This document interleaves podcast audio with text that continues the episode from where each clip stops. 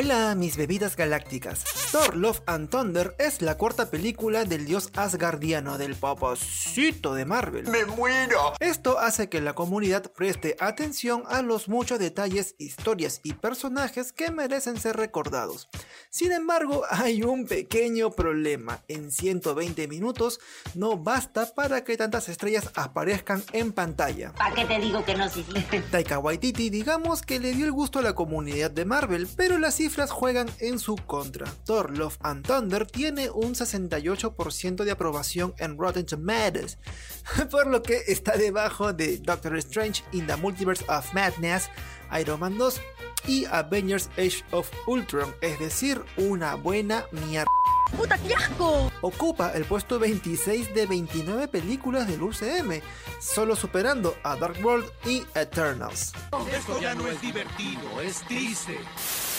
Pero hagamos algo de memoria. Avengers Endgame acabó con Thor, o sea, el actor Chris Hemsworth, yéndose con los Guardianes de la Galaxia. Love and Thunder, por lo tanto, generó expectativas sobre las apariciones de personajes como Drax, Mantis, Rocket Raccoon, Nebula y Groot, y mucho más, pero poco tuvieron que hacer en pantalla. ¡No te lo puedo creer! Por eso hagamos un ranking de los personajes que merecieron más tiempo en esta película.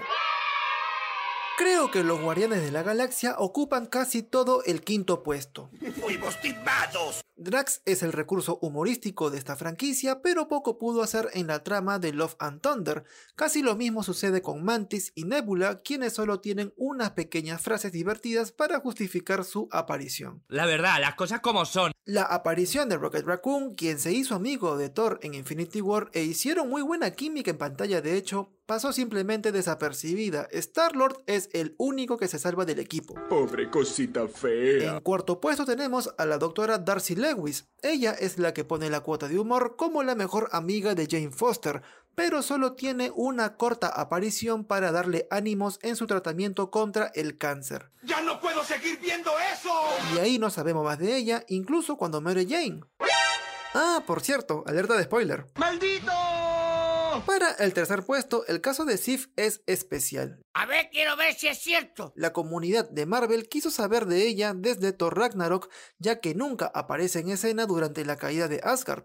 Al menos en Love and Thunder vemos que sigue con vida. ¡Anda la osa! Lo triste es que solo aparece para advertir sobre la amenaza que representa Gore, ya que después no tiene más que hacer.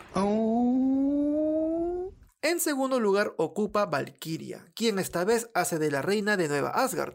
Ya sé que apareció en los avances, pero aún así la producción tuvo esa concha enorme de no hacerle justicia al personaje. Al final de Endgame, Valkyria generó muchas expectativas por la responsabilidad que ahora asume.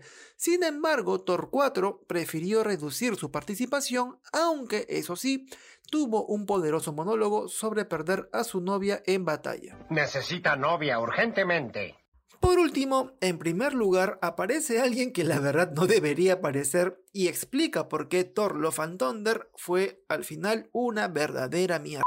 No, no me hace gracia. Me he reído un poco, pero no me hace gracia. En el primer lugar tenemos a Gore, nada más y nada menos que el antagonista de la película. ¡No! ¡Maldición! El personaje solo tiene un par de escenas y simplemente no se lo merece, ya que su origen es muy duro y dramático en los cómics. Lo peor es que para tener el mote de matadioses, solo mata a un dios en pantalla para luego dar un salto a su origen. Eso no me lo esperaba. Mucho fue pedir una escena de transición que muestre la corrupción de su moral de Gore por parte de la Necros World, pero nada de eso llegó a la gran pantalla y la comunidad lo sabe. Oye, me estás avergonzando frente a los magos. Ahora sí, llegamos a... Este momento de mierda. Recuerda seguir a este Pechocho Podcast en Spotify todos los lunes y descargar el programa para sentirme amado por ustedes. Y sabes que te lo pido de corazón, de corazón. Ya conmigo será hasta la siguiente semana. Chau chis.